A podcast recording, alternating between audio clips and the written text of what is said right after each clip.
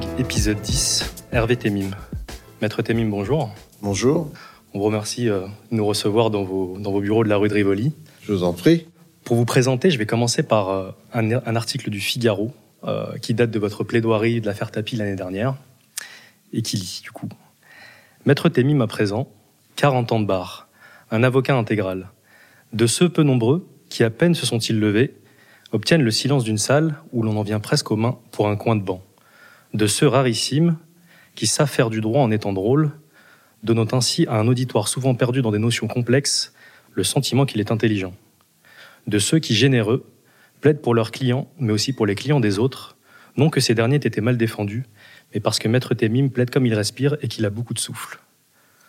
Est-ce que vous vous reconnaissez dans cette description? C'est assez flatteur.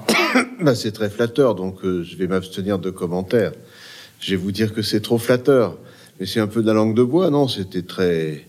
Je me rappelle, enfin, je me rappelle pas dans le détail, mais je me rappelle de cette chronique judiciaire, oui, de, de Stéphane Durand-Soufflant. J'ai aussi, à l'occasion de ce, ce, procès, euh, euh, un très beau papier de Pascal Roberdière qui m'a beaucoup, beaucoup surpris et puis fait, fait, fait plaisir. C'est pas la peine de, le bouder. Mais ce qui était le plus intéressant dans, dans ce procès, c'est que les chroniqueurs judiciaires sont arrivés avec un, un sentiment extrêmement réservé quant à Bernard Tapie et quant au fond du dossier. Et ils ont suivi toutes les audiences et leur sentiment a beaucoup évolué. Pensez bien que là, on plaide en appel en ce moment, on, on verra bien, mais euh, pensez bien que c'est pas une plaidoirie seulement qui fait la décision, certainement pas. Euh, donc, euh, ce qui a été le plus intéressant, c'est leur présence et leur compréhension du dossier et leur évolution dans l'analyse des choses. Vous parlez de, de beaucoup de l'affaire Tapie dans votre, euh, dans votre ouvrage et vous en faites un symbole du, des tribunaux médiatiques. Oui, euh, parce que ce qui, est, ce qui est parlant dans l'affaire Tapie, ce qui est même exemplaire, c'est que en réalité, les raisons pour lesquelles on a gagné en première instance, hein, je, les raisons pour lesquelles on a gagné devant le tribunal, sont des raisons qui existaient en réalité pratiquement au premier jour de sa mise en examen, que j'avais évoquées, euh, et à l'époque où on le disait, non seulement on n'était pas euh, cru, mais on n'était même pas audible. C'est-à-dire qu'en fait, on a gagné pour des raisons qui étaient totalement inaudibles pendant le temps médiatique et devant ce qu'on pourrait appeler d'une expression qui est peut-être euh, euh, erronée, le tribunal médiatique, en tout cas sinon erronée, du moins euh, pas très très bien, euh, pas très précise. Et, et en fait, euh, devant le tribunal, correctionnel, c'est-à-dire autant de l'analyse, du recul et du droit, bah, les raisons qui étaient inaudibles, elles sont devenues gagnantes. On dit de certains euh, grands soldats, de certains grands généraux qu'ils n'aiment pas la guerre. Est-ce que quand vous allez dans des procès aussi compliqués, on vous a vu très ému à l'issue de votre plaidoirie, à l'issue surtout de, de, de, la relaxe de Monsieur Tapie Oui, ma plaidoirie m'a moins ému que la relaxe. Ouais. est-ce que c'est quelque chose que vous faites de manière... Euh, est-ce que vous y allez à contre-cœur ou est-ce que ça vous réjouit d'aller au combat? Euh, je, je conçois pas le, le procès comme, comme une guerre. Un combat, oui, c'est que je conçois davantage, euh, si jamais on, on doit faire une, ce type de référence, c'est plus une confrontation sportive euh, sur le terrain du combat. C'est pas une guerre sanglante. En revanche, euh, ce qui, ce qui, ce qui m'intéresse, euh, ce qui me plaît, ce qui même me passionne, euh, et même davantage, c'est triste, mais c'est comme ça. En vieillissant, ça n'a pas changé. Ce qui m'envahit, c'est le, le, fait d'aimer défendre les gens. Donc, comme j'aime défendre, ben, j'aime aller au procès. J'adore aller au procès, mais mais euh, vous savez, on va au procès avec euh, envie, avec peur avec angoisse, avec ambition. Euh, tous ces sentiments se mêlent. Euh, donc, euh, le plaisir, c'est pas le terme. Il y a Alan Dershowitz, qui est un professeur de droit très célèbre à Harvard, un, des plus célèbres pénalistes américains, qui a dit dans le, journal pardon, Newsweek, c'est une, une traduction libre, les juges sont le maillon le plus faible de notre chaîne judiciaire. Ils sont aussi les plus protégés. Est-ce que c'est un constat qu'on pourrait faire également en France?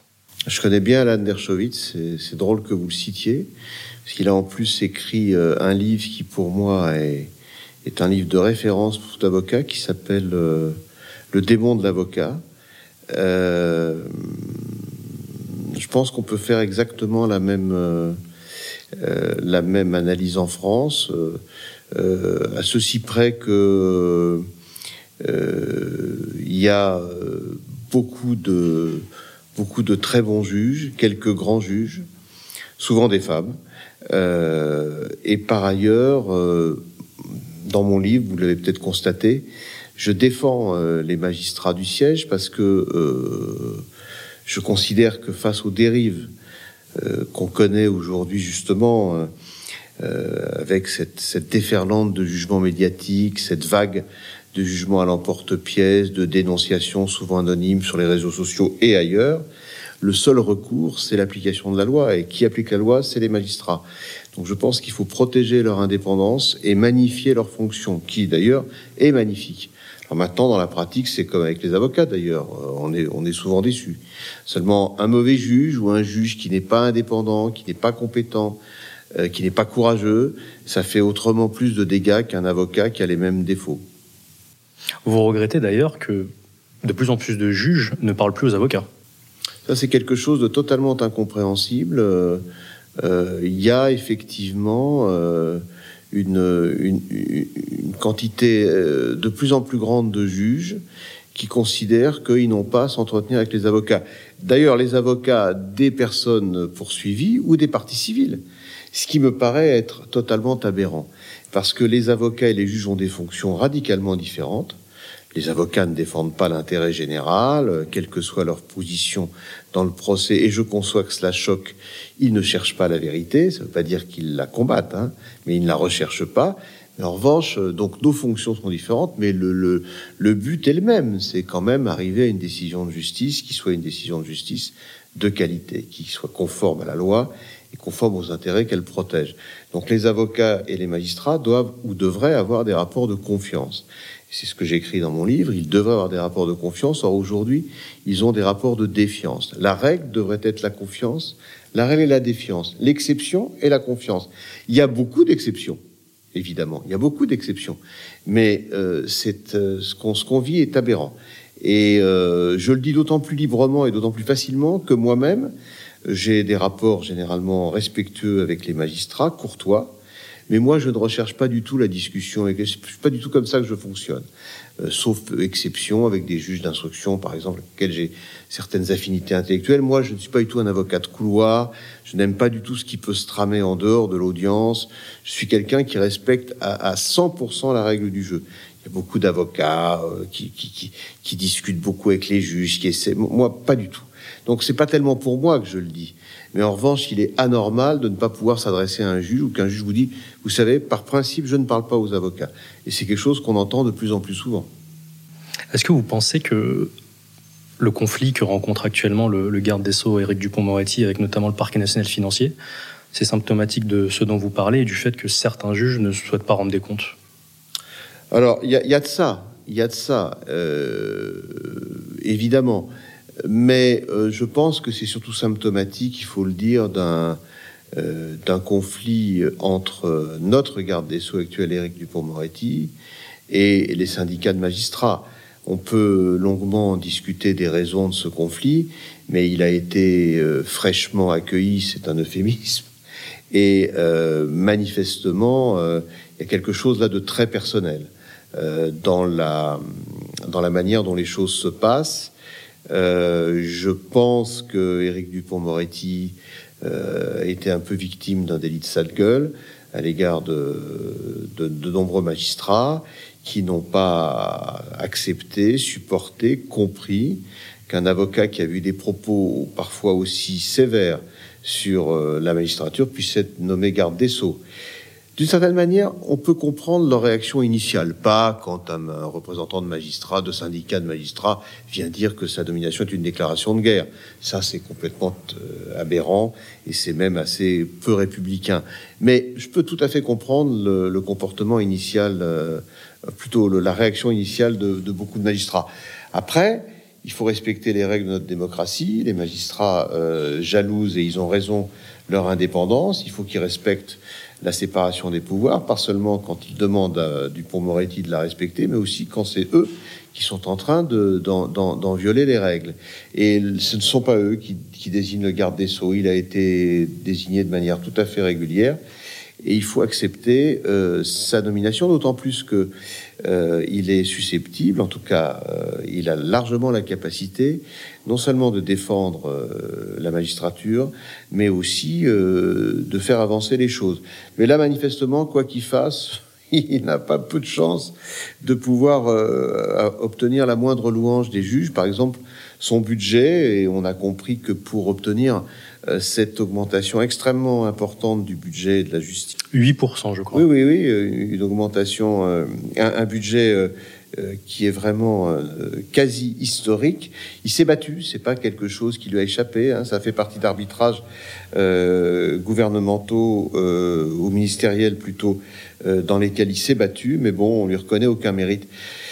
Écoutez, très honnêtement, j'espère que les choses vont se calmer parce qu'elles doivent se calmer, car il ne peut pas, euh, il ne peut pas euh, être un ministre de la Justice euh, qui, qui, a l'ambition qui est la sienne dans de telles conditions. Je pense que euh, il faut que de chaque côté euh, des concessions soient faites. Il en a fait une. en se déportant, et à mon avis, il a eu bien raison, il aurait pu le faire avant d'ailleurs, même s'il estimait, ou si on pouvait estimer qu'il n'y avait pas de conflit d'intérêt, il faut que les magistrats ne soient pas dans une position arc-boutée à son égard. Car je pense que ce serait vraiment quelque chose de très, très incompréhensible pour l'opinion. Euh, et donc pour les justiciables. Je crois qu'on a le syndicat de la magistrature qui refuse, refuse de lui parler ou de le oui, recevoir. Ça n'est pas quelque chose de, qui me paraît euh, acceptable euh, de manière durable. C'est pas acceptable. Euh, ils peuvent, euh, ils font ce qu'ils veulent. Hein, sais pas du tout à leur dicter leur conduite, mais je pense qu'il faut revenir à la raison. Euh, D'autant plus que euh, refuser de lui parler, ça veut dire quoi? Ça veut dire qu'on demande sa démission? Ça veut dire qu'on veut choisir soi-même son, son, garde des sceaux? Je, je, il faudrait aller plus loin. Euh, on voit des tribunes de, de, très hauts magistrats, par exemple Monsieur Molins, c'est un magistrat euh, hautement respectable, euh, dont la, position, euh, les propos sont par définition à écouter, à lire avec attention et à prendre en considération. Mais par exemple, est-ce que c'est pas un peu anormal que Monsieur Molins et Madame Arins, qui sont les deux plus hauts magistrats de France, parquet et siège, écrivent une tribune commune alors qu'ils sont en position d'avoir à juger ou à émettre un avis sur des sanctions disciplinaires éventuelles du dossier dans lequel ils s'expriment. Je pense que la, la, contestation contre Éric Dupont-Moretti a atteint un point tel qu'elle fait perdre euh, un peu de raison à tous. Il faut revenir à, je crois, à plus de calme et, et essayer de, de renouer le dialogue dans l'intérêt quand même du fonctionnement de la justice. Vous appelez de vos voeux d'ailleurs ce qui est un petit peu un serpent de mer euh, la justice en France, qui a une indépendance des magistrats du siège, qui serait placée à équidistance entre les avocats et les magistrats du parquet. Absolument. Est-ce que vous pouvez nous expliquer pourquoi c'est important et en quoi ça consisterait dans un système judiciaire comme le système judiciaire français? Absolument. Alors c'est compliqué. Euh, D'abord, euh, moi je crois que le, le, le, plus gros problème effectivement euh, dans le fonctionnement de la justice, c'est la, la protection, la préservation de l'indépendance des magistrats, du parquet, mais aussi, et si j'osais, je vous dirais surtout, des magistrats du siège. Donc moi, je suis totalement euh, aux côtés des juges pour protéger jalousement, fermement, violemment leur indépendance. Et dans le fonctionnement de la justice, si vous voulez, le, le problème principal, vous savez, euh, les affaires qui font parler, qui font écrire, qui intéressent l'opinion, euh, ces affaires importantes, parce qu'elles sont souvent euh, symboliques, mais ça concerne une, une, partie epsilonienne de la justice, epsilonienne de la justice, et même de la justice pénale. Mais la justice, la justice pénale, elle peut frapper n'importe lequel d'entre nous demain, parce qu'on va être victime d'une infraction ou parce qu'on va être accusé d'en avoir commis une. Et croyez-moi, ça arrive même à des magistrats, des avocats, des journalistes, aussi bien qu'à des gens qui sont dans des situations euh, plus précaires. Ça arrive pas très souvent à des magistrats quand même. Non, mais moi j'en défends. Ça arrive très peu souvent à des magistrats. Oui, d'ailleurs, les magistrats, pour expliquer qu'ils sont pas irresponsables, vous dites, mais vous vous rendez compte, euh, les dix dernières années, il y a eu 70 poursuites devant le CSM. Je ne sais pas si vous vous rendez compte. Sept poursuites par an il y a dix fois moins de magistrats que d'avocats. C'est comme s'il y avait 70 poursuites par an contre des avocats, alors qu'il y en a des milliers. Évidemment que les magistrats sont pas dans l'irresponsabilité totale, mais ils sont dans une quasi-responsabilité. C'est pas la peine de, se cacher derrière son petit doigt. Bref, pour revenir à votre sujet, ce qui est important, c'est que les juges qui jugent, donc les magistrats du siège, et avant d'ailleurs les juges qui jugent, le juge d'instruction, quand il y en a un, tout juge, tout juge, doit être totalement protégé dans son indépendance. Voilà. Et ce qui est choquant pour un avocat, c'est-à-dire pour un justiciable, c'est d'avoir le sentiment que les juges qui jugent et les magistrats du parquet sont dans une promiscuité ou parfois dans une espèce de d'allégeance. En tout cas, ils sont trop proches. Le juge, il doit être à égalité il doit être à équidistance, comme vous rappeliez dans mes propos, mais enfin, c'est banal de le dire, à équidistance des parties. Le parquet est une partie, avec des prérogatives particulières, puisqu'effectivement, euh, il représente la société et non pas un intérêt privé. Mais c'est une partie dans la procédure. Les avocats de la partie civile ou des personnes poursuivies, des prévenus, des accusés, tout ce que vous voulez, des mises en examen, les avocats, ils défendent des intérêts particuliers. Ils sont des parties. Il faut que le juge soit à la même distance des parties. Or, on constate quand même que très, très, très, très souvent, il y a une espèce de, de romance entre les magistrats du siège et les magistrats du parquet qui ont la même position dans les affaires. C'est fantastique de voir cette, euh, cette complicité intellectuelle, cette solidarité. Enfin, je plaisante, mais vous voyez ce que je veux dire.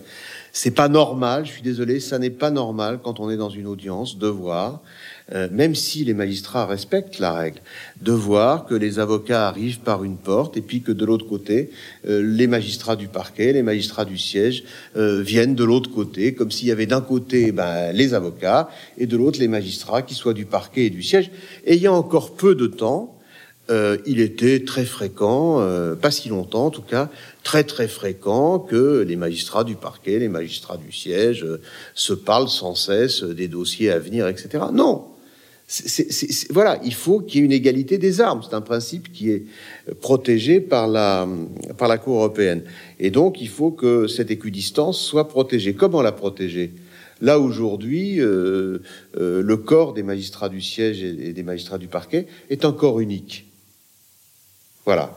Ils euh, sont formés à la même école. J'ai pas sur cette école un jugement aussi sévère qu'avait sur cette école Éric Dupont-Moretti quand il était avocat.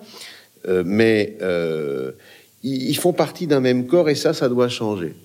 Donc il doit y avoir un corps, à mon avis, euh, distinct, des magistrats qui jugent et des magistrats qui requièrent. Vous faites l'éloge du secret. Ah oui. Est-ce qu'en matière de justice, on le voit avec le, le secret de l'instruction, c'est pas une bataille perdue aujourd'hui? Alors, euh, d'abord, faire l'éloge du secret, ça n'est pas considérer que tout doit rester secret tout le temps. Hein. Bien sûr que non.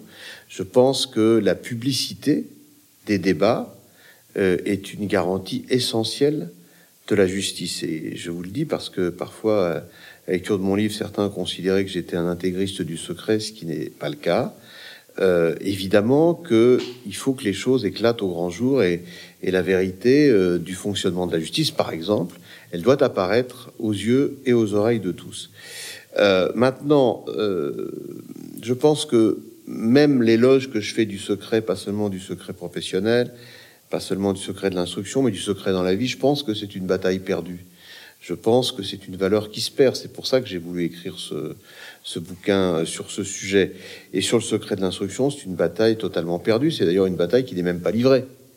Parce qu'aujourd'hui, on n'essaie pas de, de lutter pour rétablir le secret de l'instruction. Et d'ailleurs, vous verrez, on peut faire beaucoup de critiques à mon livre. Il y en a notamment une que je fais, c'est que j'ai pourtant beaucoup réfléchi. J'ai échangé avec beaucoup, beaucoup d'avocats, beaucoup de, de, magistrats, des professeurs de droit. euh, dans mon livre, je suis pas capable de, proposer une réforme claire, simple, qui résoudrait le problème, parce que euh, s'il y en a une, personne ne l'a trouvée jusqu'à présent. Donc, euh, et, aujourd'hui, on peut même pas poursuivre le secret de l'instruction, les violations du secret d'instruction. Enfin, du moins, on peut pas le faire d'une manière très efficace. Euh, et on ne le fait d'ailleurs quasiment jamais. Toutes les poursuites vont au panier. Pourquoi? Parce qu'il y a un secret qui est très très bien protégé, c'est celui du secret des sources des journalistes.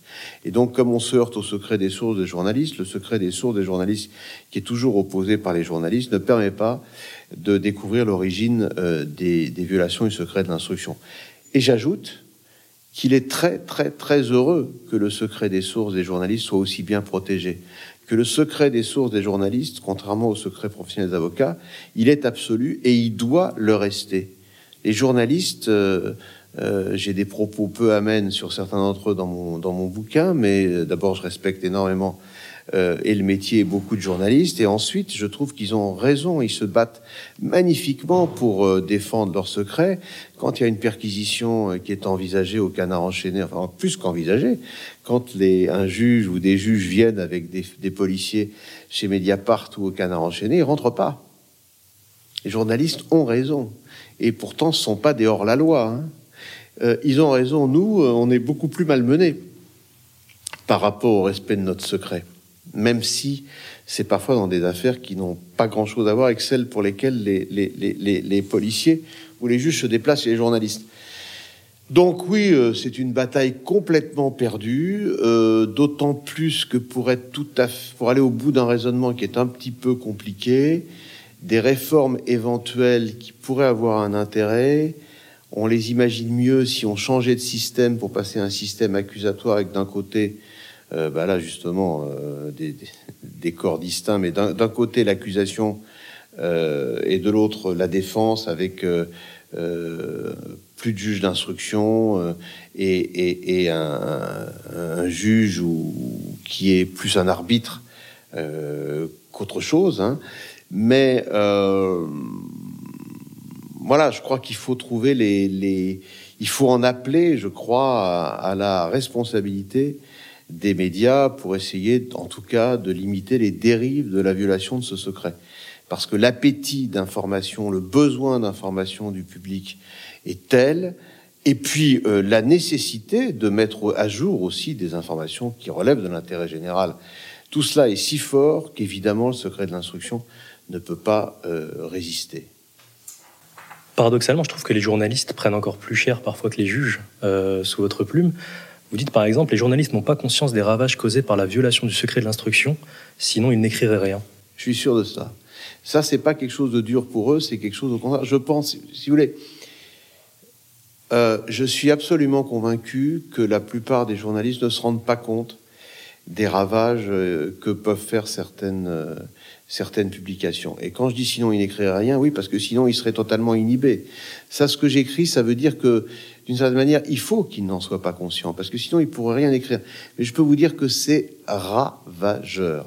C'est littéralement ravageur. C'est-à-dire que très très très très souvent, euh, des, des, publications dans la presse, des articles, même parfois extrêmement brefs, mais parfois d'entrefilés, font des dégâts que rien ne pourra réparer. Certainement pas une action euh, contre le journal qui n'a finalement que très peu d'intérêt, et parfois même pas une décision de justice qui innocentera ou qui exonérera la personne qui est impliquée. Non, ce que je dis, vous savez, c'est, euh, je suis sûr de ça. Je suis sûr de ça. Humainement, euh, quand vous êtes journaliste, ça c'est pas une critique, je l'ai critiqué, vous avez raison, je, ils prennent plus cher que les, que les juges, ça c'est sûr. En tout cas que, euh, que, les juges du siège, euh, pour lesquels j'ai du respect. Euh, pas tous, mais presque.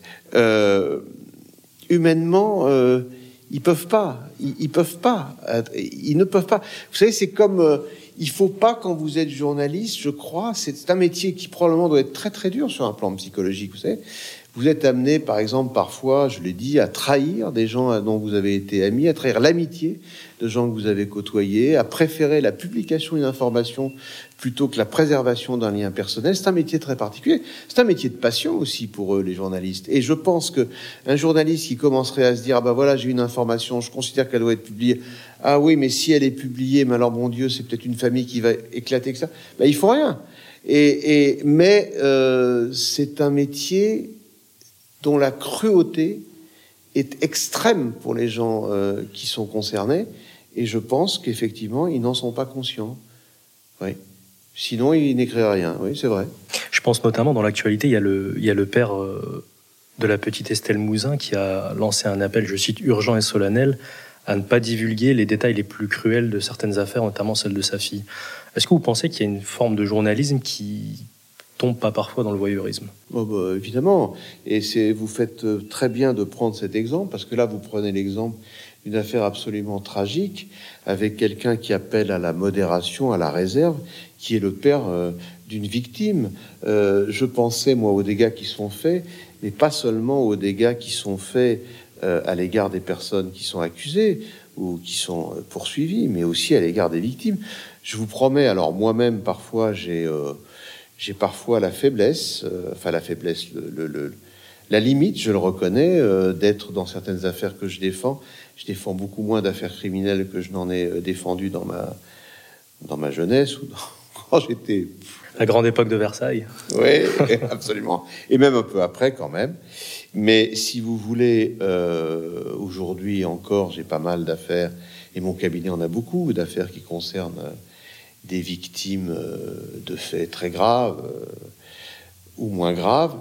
Euh, par exemple, jamais je, n'ai divulgué l'identité d'une victime ou d'une partie civile. Et je, m'aperçois que parfois il y, a, une espèce de légèreté dans la façon dont les informations sont données qui est, qui est absolument terrifiante. Et puis évidemment qu'il y a une forme de voyeurisme. Ben, vous savez, c'est ce que j'explique, enfin, j'essaye d'expliquer euh, très, très modestement et simplement dans mon livre. Parce que là, on peut en dire beaucoup plus que je n'en ai dit. J'ai essayé de faire un livre qui soit pas. On s'est limité avec Marie-Laure Delorme à, une certaine longueur. Et on a donc beaucoup épuré. Mais il est évident que dans le journalisme d'investigation, ou le journalisme qui relate euh, les, affaires au stade où on est, par exemple, la terrible affaire Estelle Mouzin, c'est-à-dire en enquête ou là à l'instruction. Euh, ce journalisme-là, il est dans une concurrence terrible. Hein. Il faut qu'il trouve des, informations, il a besoin de sources, il a besoin.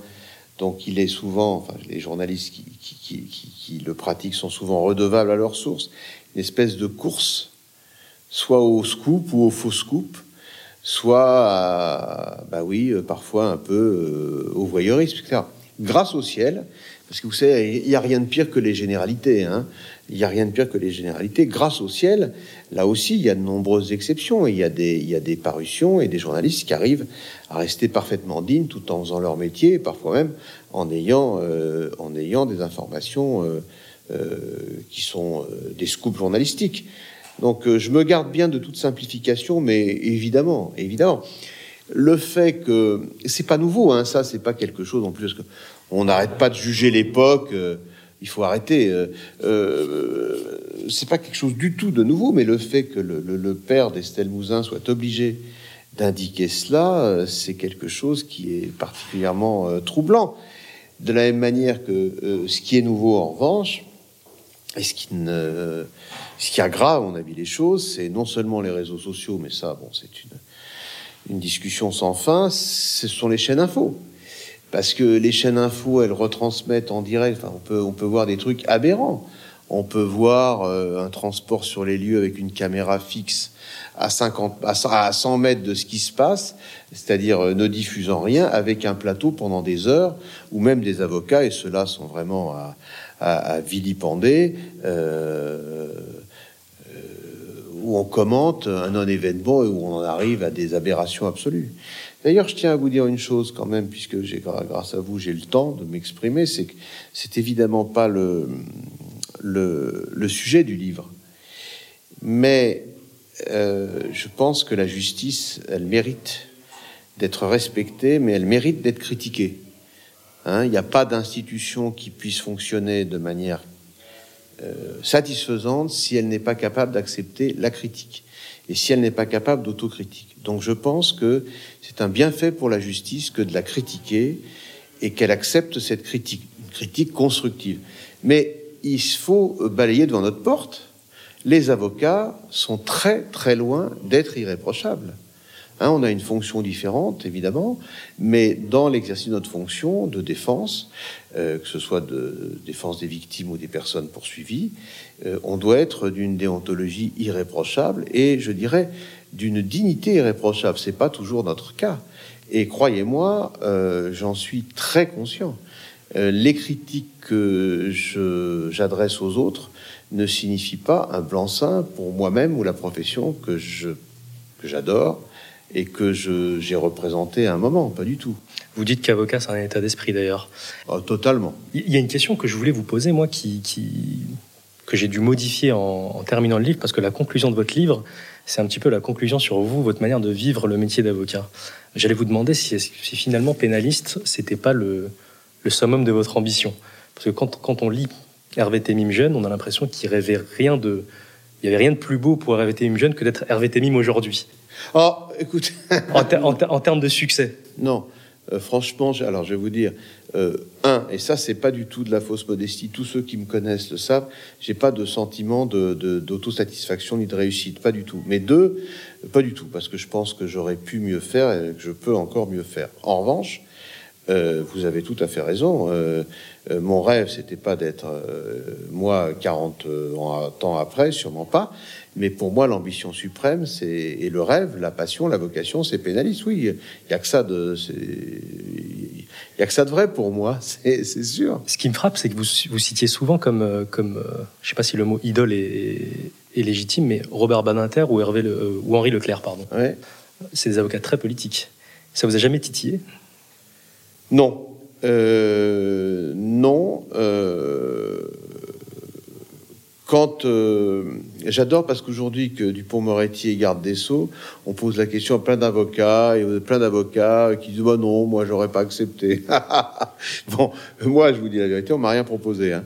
Donc euh, tous les gens qui auraient pas accepté sont des gens à qui on n'a rien proposé. Mais bref, peu importe. Euh, pour être tout à fait clair, Badinter, c'est un type qui a une carrière insensée. Il a tué le métier, vous avez dit. Ouais, en grande partie lié d'ailleurs à, comme toujours, au destin, puisque tout le monde a oublié qu'il n'était pas le premier garde des sceaux de, François Mitterrand, et donc c'était pas lui qui normalement aurait dû euh, prononcer ce discours, mais le premier garde des sceaux a trouvé que c'était un, métier, une fonction trop astreignante, et après les premières élections euh, législatives, euh, il a quitté son poste, et c'est Robert Inter qui a été le deuxième garde des sceaux de François Mitterrand. Évidemment, la, la, la, la carrière, la, fin de carrière d'avocat de Badinter, qui après un échec épouvantable dans l'affaire Buffet-Bontemps, sauve toutes les têtes des accusés qu'il défend dans les procès de peine de mort, puis devient le garde des sceaux qui va l'abolir. Oh une trajectoire, euh, voilà, c'est euh, euh, Nadal ou Federer, enfin bon, ou, presque. Ou, Qu'est-ce qu'on peut faire de mieux? Rien. Euh, et donc, euh, même si on pouvait rien faire de mieux, parce qu'aucune cause n'est aussi grande pour un avocat que l'abolition de la peine de mort, je n'en vois pas qui soit de, même comparable. Mais euh, malgré cela, pour un avocat de ma génération, et Éric Dupont-Moretti est de la même génération, même si un peu plus jeune, ben voilà, l'ambition absolue, c'était de devenir garde des sceaux après avoir été avocat.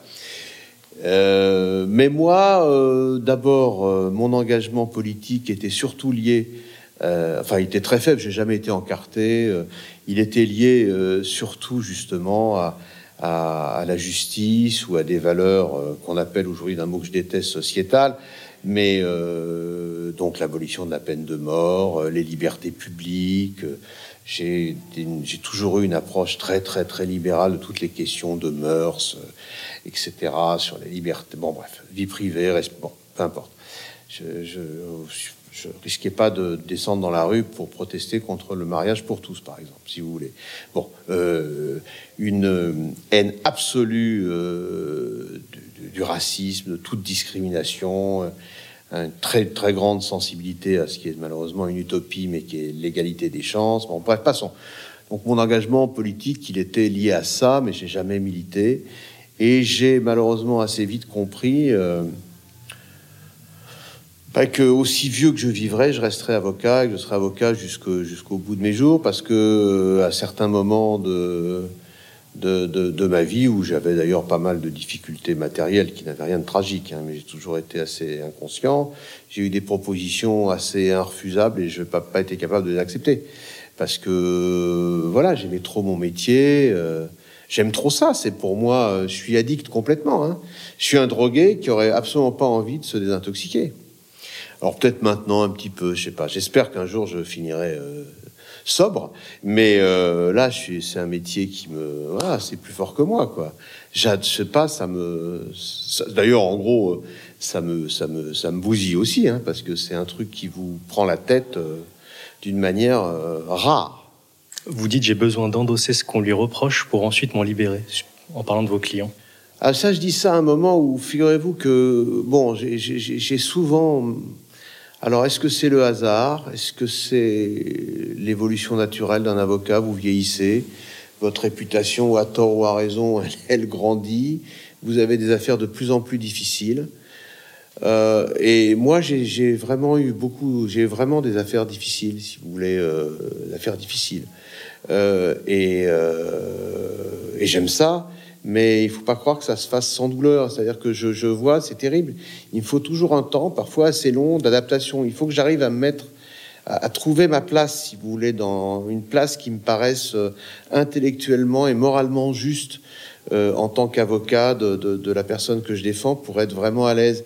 Et c'est vrai qu'au départ, je vis souvent une, une période un peu, un peu dure, euh, parce que oui, je sais pas, une espèce de, de transfert où j'ai l'impression de porter moi-même le poids de ce qu'on reproche aux gens qu'on défend, ou j'ai l'impression moi-même euh, d'avoir commis la faute qu'on leur reproche. Bon, ça dure pas longtemps, hein, sinon je, je serais aujourd'hui, je serais pas avec un masque, mais avec un entonnoir sur la tête. Mais je suis pas fou, et c'est pas un métier qui m'a rendu fou, mais c'est un métier qui est dur psychologiquement, parce que je vous dirais pas que je suis quelqu'un qui ne qui suis insensible à toute autre chose que la défense de mon client. C'est pas vrai précisément. Je ne parle pas des, cas de conscience euh, sur lesquels vous, vous, revenez dans votre, euh, dans votre livre, mais est-ce qu'il n'y a pas des fois où vous vous êtes pas dit euh, qu'est-ce que je suis en train de faire finalement Ce que je fais, ça va contre l'intérêt général? Euh, je me suis jamais dit ça. Il m'est arrivé de refuser de défendre des gens pour d'autres raisons. Je me suis jamais dit ça. Je vais vous dire pourquoi je me suis jamais dit ça, parce que je pense que j'ai eu la chance de alors, il y a eu des périodes où j'étais mal dans ma peau d'avocat, de courtes périodes où j'étais mal dans ma peau d'avocat. Pas, pas parce que j'avais l'impression de faire quelque chose qui était contraire à l'intérêt général.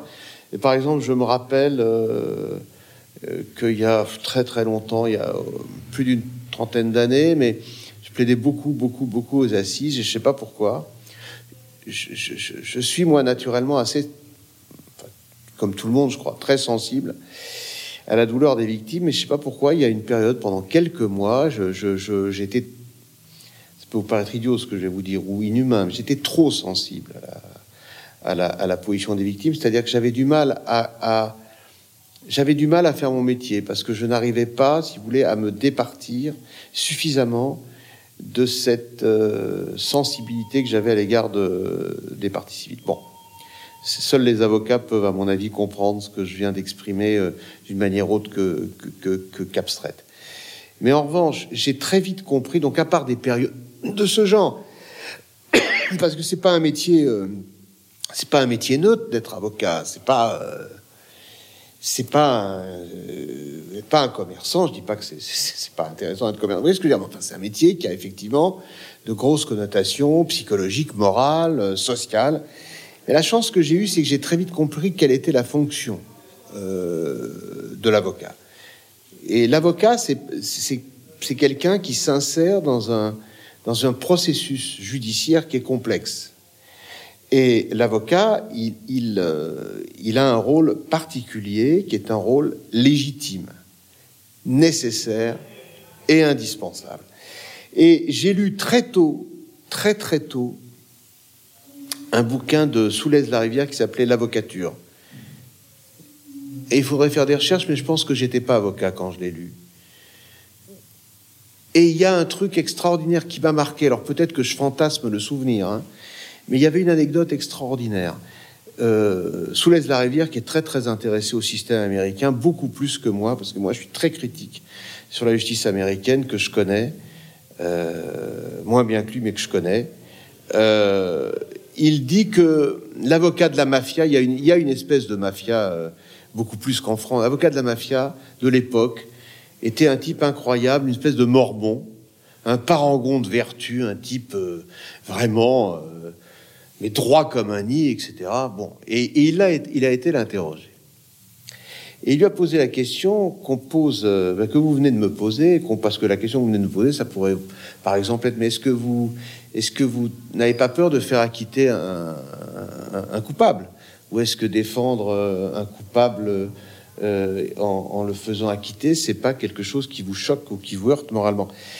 Il va rencontrer cet avocat mormon et il lui dit, mais attendez. Euh, surtout dans le système américain, le système des preuves est différent. Il lui dit mais attendez, ça, ça vous gêne pas l'idée de défendre des gens comme ceux que vous défendez, puis de pouvoir faire échapper à la justice des gens qui mériteraient d'être condamnés Et je me rappelle, dans mon souvenir, et ce qui compte, c'est plus le souvenir que la réalité, à la limite, parce que c'est ça qui m'a guidé. Ce type-là, qui est donc un type profondément moral, hein, c'est pas l'avocat marron, l'avocat ripou ou même l'avocat sulfureux comme ce Roy Cohn dont le portrait passionnant vient d'être. Euh, je sais pas si vous, je vois que vous avez lu ce livre aussi. Bon, bref. Sacré personnage. Un sacré personnage. Non, c'est un, un des parrains de Donald Trump. Absolument. Mais c'est, si vous voulez, c'est des avocats comme il y en a parfois, des avocats extrêmement euh, moraux, voire moralisateurs, ce qui n'empêche pas, ce qui est une contradiction apparente, de, de, de défendre la fière. Et, et, il répond à cette question. Euh, ça vous gêne pas de etc. Il dit, mais il prend un temps d'arrêt dans mon souvenir hein, et il lui dit, vous savez, non seulement ça ne me gêne pas, mais je me dis en plus que c'est un bienfait pour la démocratie parce que qu'un qu'une situation pareille puisse arriver, qu'un coupable puisse échapper à l'accusation, c'est comme trouver une aiguille dans une mode de foin. Et il veut dire par là que le système judiciaire est tellement déséquilibré en faveur de l'accusation que le fait qu'un homme puisse être acquitté au bénéfice du doute, puisse échapper à la condamnation parce que les preuves sont pas réunies, c'est presque une espèce de, de, de, de, de révélateur d'une santé démocratique. Vous savez, c'est la fameuse formule, alors éculée, mais de Voltaire dans le procès Calas, voilà, il vaut mieux 10 coupables en liberté ou qu'un innocent en prison. D'ailleurs, on dit 10 ou 100, en tout cas. voilà, l'erreur judiciaire telle qu'elle est euh, communément euh, comprise, c'est la condamnation d'un innocent. Ça n'est pas euh, l'acquittement d'un coupable. Alors, moi, j'ajouterais que pour un avocat, l'erreur judiciaire, c'est aussi la trop lourde condamnation d'un coupable parce qu'il y a parfois des, des condamnations qui sont euh, de véritables injustices. Est-ce que vous pensez que la profession de pénaliste, elle n'a pas trop justement euh, pâti de certaines personnalités, comme je pense à Roy Cohn, qui est vraiment l'archétype peut-être de, de l'avocat du diable? On le voit d'ailleurs dans, dans, les médias, je ne sais pas si vous regardez la série Better Call Saul, avec Saul, Good, Saul Goodman, qui est un petit peu le, l'archétype de, de l'escroc. Euh, pourquoi, pourquoi il y a cette image un petit peu du, mercenaire euh, qui, colle au, au pénaliste Alors, je pense que l'image du mercenaire, elle colle à l'avocat, tout court. Euh, Roy Cohn n'était pas euh, uniquement un pénaliste, par exemple. Euh, mais bon, ne nous attachons pas à Roy Cohn parce qu'il y avait aussi des aspects très intéressants de sa personnalité et de son activité professionnelle. Donc, on va pas du tout en faire le synonyme de, l'avocat, du contre-exemple de l'avocat, bien au contraire. Euh, parce que d'abord, je pense que le métier, vous savez, c'est ce qui est passionnant. Quand vous êtes avocat, c'est ça qui est passionnant. Quand vous êtes procureur, euh, vous vous représentez la société, vous avez l'honorabilité attachée à vos fonctions, etc.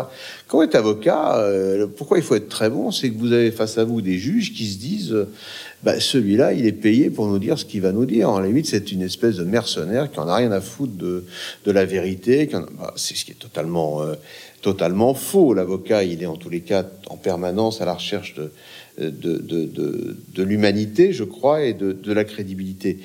Et donc c'est ça qui est très passionnant. Euh, Émile Pollack, qui était mon idole, euh, euh, on m'a raconté que quand il était au fait de sa notoriété, il a été à un moment très connu, moins que René Floriot, mais il était très connu dans son époque, et il plaidait magnifiquement bien. Et à l'époque, les avocats, c'était surtout la plaidoirie, les débats étaient moins, moins importants qu'ils ne sont aujourd'hui. Enfin, dit-on. et ben, il faisait exprès d'être mauvais au début il plaidait, puis il faisait exprès euh, d'être euh, vraiment euh, rasoir pour provoquer la réaction chez les gens. Ah ben dis donc, c'est ça, Polak? Au bout de cinq minutes, dix minutes, ah ben, c'est ça, Polak Et puis après, il leur portait les stockades. Mais je pense que mieux que la série Better Call Saul, il y a Engrenage. Engrenage, c'est une série passionnante d'abord très bonne qualité, et ensuite je peux vous narrer une anecdote. Je suis allé il y a un an à l'école nationale d'administrature invité pour ce qu'ils appellent leur dernière séance de restitution. Après cette séance, les, jeunes futurs magistrats rentraient en... Ils allaient être installés dans leurs fonctions. Et d'ailleurs, euh, l'école était dirigée par un, magistrat absolument remarquable, Monsieur Laurent, qui avait modifié l'impulsion de l'école et qui privilégiait, lui, les relations euh, avec les avocats. Franchement, il y avait un esprit formidable quand j'y suis allé. Mais j'ai été fasciné par un truc incroyable, c'est que c'était donc la dernière institution, alors c'était sur, en gros, les, les, valeurs essentielles que doit respecter le magistrat, l'éthique, etc., etc. Et ben, il y avait deux sujets, il y avait deux débats. Et chaque débat était euh, introduit par un petit téléfilm euh, assez amateur, mais fait par les fait par l'école. Et chaque téléfilm n'était que des extraits d'engrenage avec le juge Robin. Vous vous rappelez C'est lui leur icône. C'est la force des séries, hein, la force. Et dans Engrenage, donc ça déjà, mais ça, ça m'a vraiment. Et j'en ai parlé avec eux à la, suspension. Oui, juge Robin, c'est vraiment le, c'est fantastique. Hein. Il s'appelle Robin, non? Roban. Robin je crois, Robin. Et, et, enfin, bon, bref. Et alors, pourquoi je vous parle de ça? Parce que une avocate, une pénaliste, très de terrain, une super bonne pénaliste, s'appelle Clarisse Serre, a conseillé euh, Engrenage, et donc, euh, avec ce personnage de l'avocate, euh, euh, incarné par Audrey Fleurot, joué par Audrey Fleurot, son, ex-patron, là, Langsade, Louis de Langsade. Euh, non, Louis de Langsade, c'est ça? Qui, regarde Engrenage ici C'est ça je, je, crois que je suis en train de perdre la mémoire des noms, c'est grave, en, direct, enfin en votre présence. Et, je, et un jour, je dis à Clarissa que je rencontre, je dis attends quand même les parce que alors là, il y a des procédés déontologiques calamiteux, calamiteux calamiteux. Vous dites que ça donne d'ailleurs une mauvaise idée de ce que ah c'est que la bah, profession d'avocat. Pour moi, c'est dramatique. Et je lui dis, mais écoute, euh, c'est génial. Moi, je suis, je, suis euh, fan d'engrenage. Hein. Je suis pas, je suis pas addict aux séries, mais j'en regarde beaucoup comme beaucoup de gens. Je dors peu, mais euh, engrenage. Enfin, j'ai surtout la saison 7 d'ailleurs. La saison 8, je la trouve bien, mais moi, je trouve ça formidable engrenage. Et donc, je lui dis, mais attends, quand même. Euh, c'est toi qui conseilles sur les avocats, faut pas déconner, ça, ça va loin, ça n'existe pas. Parce que moi, à mon époque, à l'époque où je faisais ce genre de pénal, si vous voulez, ça n'existait pas. Il y a toujours eu des avocats marrons, donc ça pouvait exister à la marge. Si vous voulez, l'avocat qui allait précaler au domicile de la femme du trafiquant qui était en tôle pour lui dire attention, fais gaffe, tu vas avoir une perquisition, faut. Enfin, c'est un truc. Euh, enfin, pour moi, c'est de la science-fiction, si vous voulez. Et cet avocat, Clarisse m'a dit euh, mais attends, je crois que tu vis dans le monde des oui-oui. C'est comme ça que ça se passe aujourd'hui. C'est-à-dire que si vous voulez, euh, je pense qu'il faut que, il faut qu'on soit très attentif à transmettre à tous les avocats qui font aujourd'hui du pénal, qui pour moi est le plus beau métier du monde, un métier où les gens qui l'exercent sont soumis à un grand devoir d'intégrité, parce que sinon ils n'ont aucune capacité de pouvoir convaincre les gens auxquels ils s'adressent. Il faut qu'on leur transmette vraiment les règles de la déontologie. Maintenant, dans l'esprit du public, c'est ça qui est merveilleux. Je pense que les avocats sont relativement aimés en réalité. Hein. Euh, il y a même en ce moment une bulle médiatique qui font qu'ils vont être vite détestés comme ils le sont aux États-Unis, en étant très puissants, parce que les avocats vont finir par être très puissants ici. Le métier euh, évolue de manière absolument incroyable. Mais euh, oui, bah, les avocats, qu'est-ce que forcément ils incarnent ça. Ils incarnent ça d'autant plus que quand des, je dis pas que moi j'ai beaucoup d'audience, mais quand des avocats s'expriment et qui disent la vérité, par exemple, quand je dis euh, que les avocats ils défendent leurs clients et qui cherchent pas la vérité, je vois qu'un magistrat comme Philippe Bilger, que je connais bien, qui qui a je crois beaucoup d'estime pour moi et j'ai de l'estime pour lui, eh ben, il, écrit dans un tweet, c'est pour ça que j'ai jamais, euh, c'est pour ça que j'ai jamais pu être avocat ou que les avocats, même les meilleurs, c'est ben oui, c'est un métier génial parce que très particulier. Mais si vous venez me voir pour que je vous défende, si la première des choses que je cherche à savoir, c'est où est la vérité, mais autant que vous alliez ailleurs. Je suis pas policier, je suis pas juge. Si vous divorcez, c'est pas moi qui vais devoir vous dire, euh, je vais devoir considérer, pardon, si vous voulez la garde de vos enfants ou un droit de visite, que vous le méritez pas. Hein, je peux refuser de vous défendre, mais si je vous défends, je dois essayer d'obtenir le meilleur résultat possible pour vous. Encore une fois, dans un mécanisme judiciaire où on a un adversaire, si on est au civil, où on a le procureur contre nous, on a le juge d'instruction, ou les policiers qui mènent l'enquête, ou les gendarmes. Enfin, vous voyez, c'est... Donc, euh, quand vous vivez ça tous les jours, vous ressentez pas du tout... Il euh, n'y y a, de, y a rien de sulfureux au jour le jour. Pas du tout. Mais par contre, par nature, c'est un métier qui est très difficile à comprendre. Mais ce que je peux vous dire, et là, ça me paraît très important, parce que moi, je pense que c'est un métier qu'il faut défendre, défendre, défendre.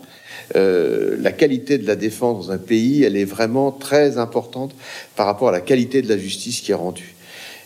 Euh, vous interrogez, moi maintenant, je, suis un avocat vieillissant, malheureusement. Je sens pas ça, mais c'est pourtant la vérité. Euh, tous les avocats qui ont travaillé avec moi, comme collaborateurs, comme jeunes associés, depuis toujours. Il n'y a pas une fois où en présence d'un problème de, conscience ou d'un problème déontologique, je ne leur ai pas dit de toujours arbitrer pour la déontologie, pour la conscience. C'est très très compliqué sur un plan moral, mais c'est très simple sur le plan du fonctionnement.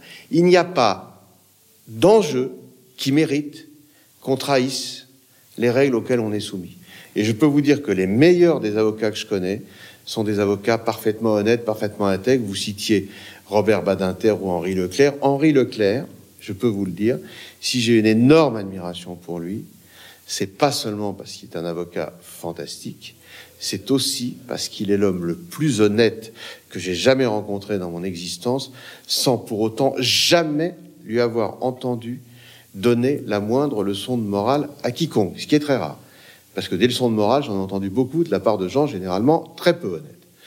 Donc voilà, et il a été l'immense pénaliste qu'il est en étant ce qu'il est depuis le premier jour. C'est-à-dire que c'est quelqu'un qui est d'une honnêteté morale et intellectuelle absolue. Et il incarne pourtant exactement ce qu'est un avocat. Donc l'avocat, c'est pas du tout ce que les gens imaginent. C'est pas un tordu, c'est pas un ripou, c'est pas un voyou. Mais il y en a, bien sûr. Évidemment, il y en a. Mais le bon avocat, c'est pas ça.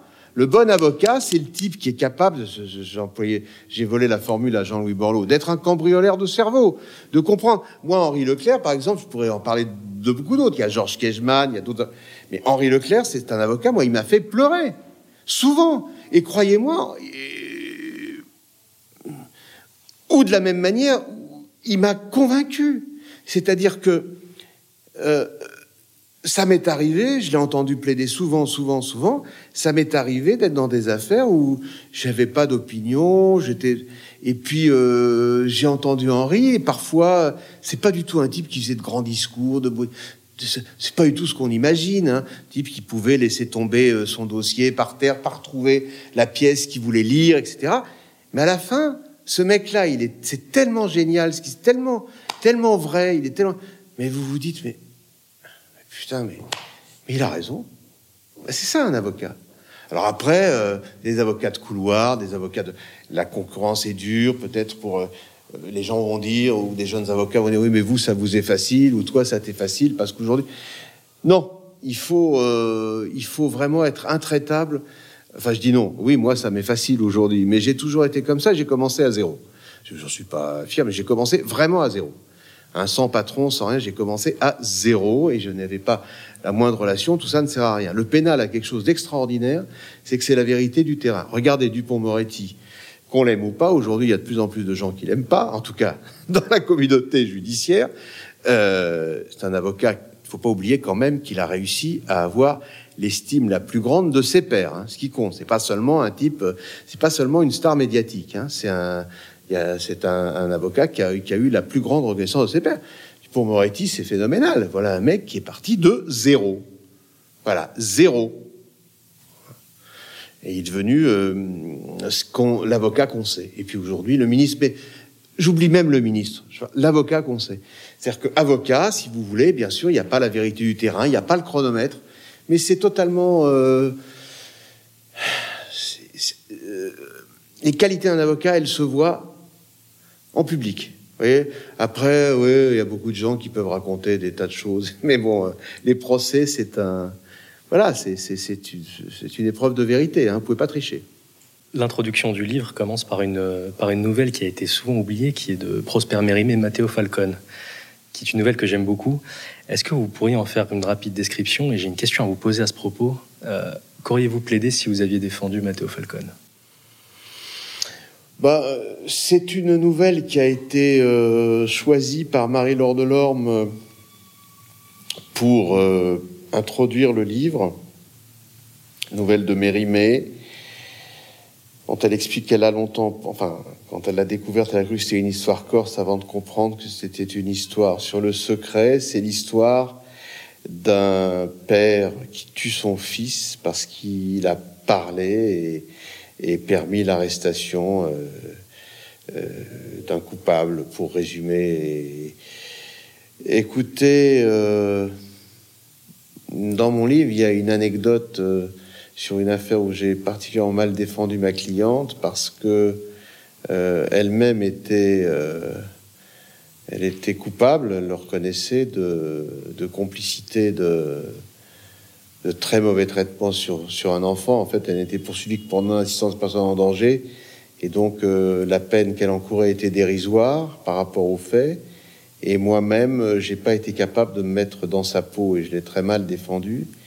Eh bien, je vais vous faire une confidence. J'aurais sans doute mal défendu ce père parce que je le comprends, mais je n'aurais pas tué mon fils. Alors ça ne veut pas dire que pour défendre, il faut pouvoir se mettre dans la peau de celui qu'on défend, mais j'aurais eu, euh, j'aurais été euh, un avocat euh, médiocre pour ce père. La nouvelle est merveilleuse, elle est magnifique, elle illustre parfaitement le propos du livre. Marie-Laure Delorme, en plus, explique à la fin de son introduction pourquoi elle m'a proposé d'écrire un livre sur le secret, ce qui était d'ailleurs incroyablement perspicace de sa part, alors qu'elle me connaissait finalement peu, même si euh, pas, elle avait fait une émission à voix nue avec moi. Mais euh, oui, euh, j'aurais. Comment vous dire Vous voyez, je fais du secret une valeur essentielle. Essentielle. Je dis même, et je le pense, que pour moi, une des fautes les plus graves que je pourrais commettre, ce serait de violer des secrets quasiment j'allais dire quasi mortel, des secrets très lourds que je détiens, professionnellement ou surtout de manière privée. Mais je crois que il y a au-dessus de cette valeur-là celle de la vie ou de la mort. Et euh, j'ai trouvé très opportun, très intelligent et très sensible de la part de Marie-Laure Delorme de choisir cette nouvelle pour introduire le livre, mais euh, j'aurais, dans cette affaire-là, peut-être préféré être partie civile. Est-ce que l'état du pays, la marche du monde, euh, surtout en 2020, c'est quelque chose qui vous inquiète ou vous êtes plutôt serein? J'ai mal entendu. La marche du monde, l'état du pays, surtout en 2020, ça vous inquiète ou vous êtes plutôt serein? Non, serein, c'est quelque chose qui me serein, c'est quelque chose qui déjà ne me correspond pas. Je suis, je suis gay, je suis heureux de vivre, je suis, euh, j'aime jouir des plaisirs de la vie, mais je suis jamais serein. Euh, non, je suis inquiet, bien sûr, je suis inquiet, je suis inquiet, je suis très inquiet.